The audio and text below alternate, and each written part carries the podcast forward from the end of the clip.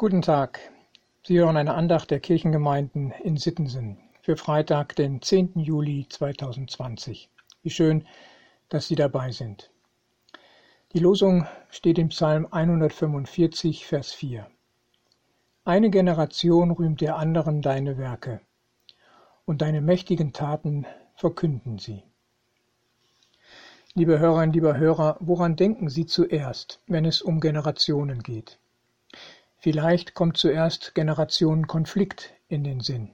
Ja, das Stichwort ist sicherlich sehr verbreitet, weil die Sache, die das Wort beschreibt, durchaus vorkommt und nicht selten ist.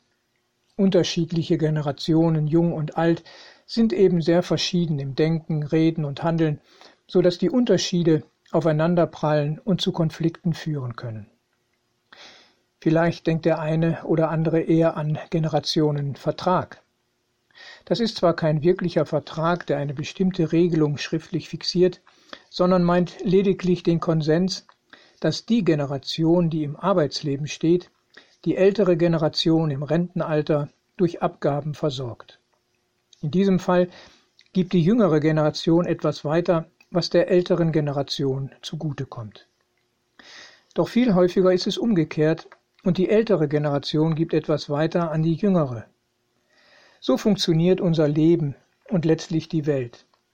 Denn Fortschritt und Entwicklung gibt es nur so, dass eine Generation von der anderen Generation lernt und mit neuen Ideen und kreativen Mitteln weiterführt. So sagt man zum Beispiel auch, dass die Computertechnik oder die Smartphone-Entwicklung in der so und so vielten Generation auf dem Markt ist. Auch in unserer Beziehung zu Gott spielen die Generationen eine wichtige Rolle. Natürlich kann Gott einen Menschen ganz persönlich und direkt begegnen, ansprechen und sein Herz berühren, doch meistens bedient er sich der Menschen als seine Werkzeuge. Und ich denke, dass viele, die heute die Andacht hören, sagen würden, ja, so war es bei mir. Ich bin durch meine Oma oder die Eltern auf Gott aufmerksam geworden und vielleicht auch zum Glauben gekommen.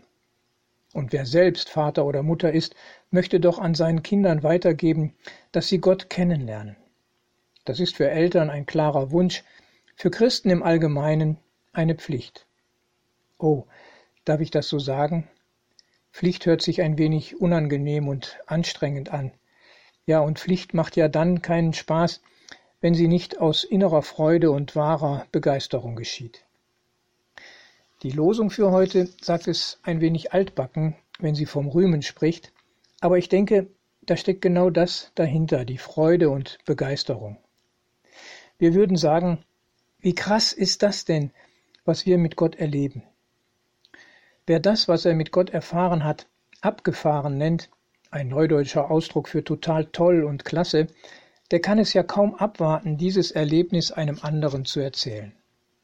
Also, Liebe Hörerinnen und lieber Hörer, Augen auf an diesem Tag und mit offenen Sinnen unterwegs sein, um nicht zu verpassen, wo und wie Gott handelt, an ihnen und mit ihnen und durch sie. Und dann los. Erzählen Sie es einem anderen, wenn möglich nicht nur der eigenen, sondern der nächsten Generation. Denn nur so passiert das, was der Vers aus dem Neuen Testament als Ergänzung zur Losung beschreibt. Die Gnade wird mehr durch die wachsende Zahl der Glaubenden. Und der Dank an Gott wird größer mit jedem Beispiel, mit jedem Vorbild und Zeugnis dessen, was Gott in unserem Leben tut. Das ist Verherrlichung Gottes. Nachzulesen in 2. Korinther 4, Vers 15. Ich schließe heute mit einem Segenswort und wünsche Ihnen gute Erfahrungen, die Sie dann an andere weitergeben können. Nun geht nun geh in Frieden und bring den Frieden zu anderen. Gott ermächtigt dich, sein Bote zu sein. Andere wollen hören, was du von Gott gehört hast. Du kannst anderen tun, was Gott an dir getan hat. So wird sein Wort zu deinem Wort und sein Werk zu deinem Werk.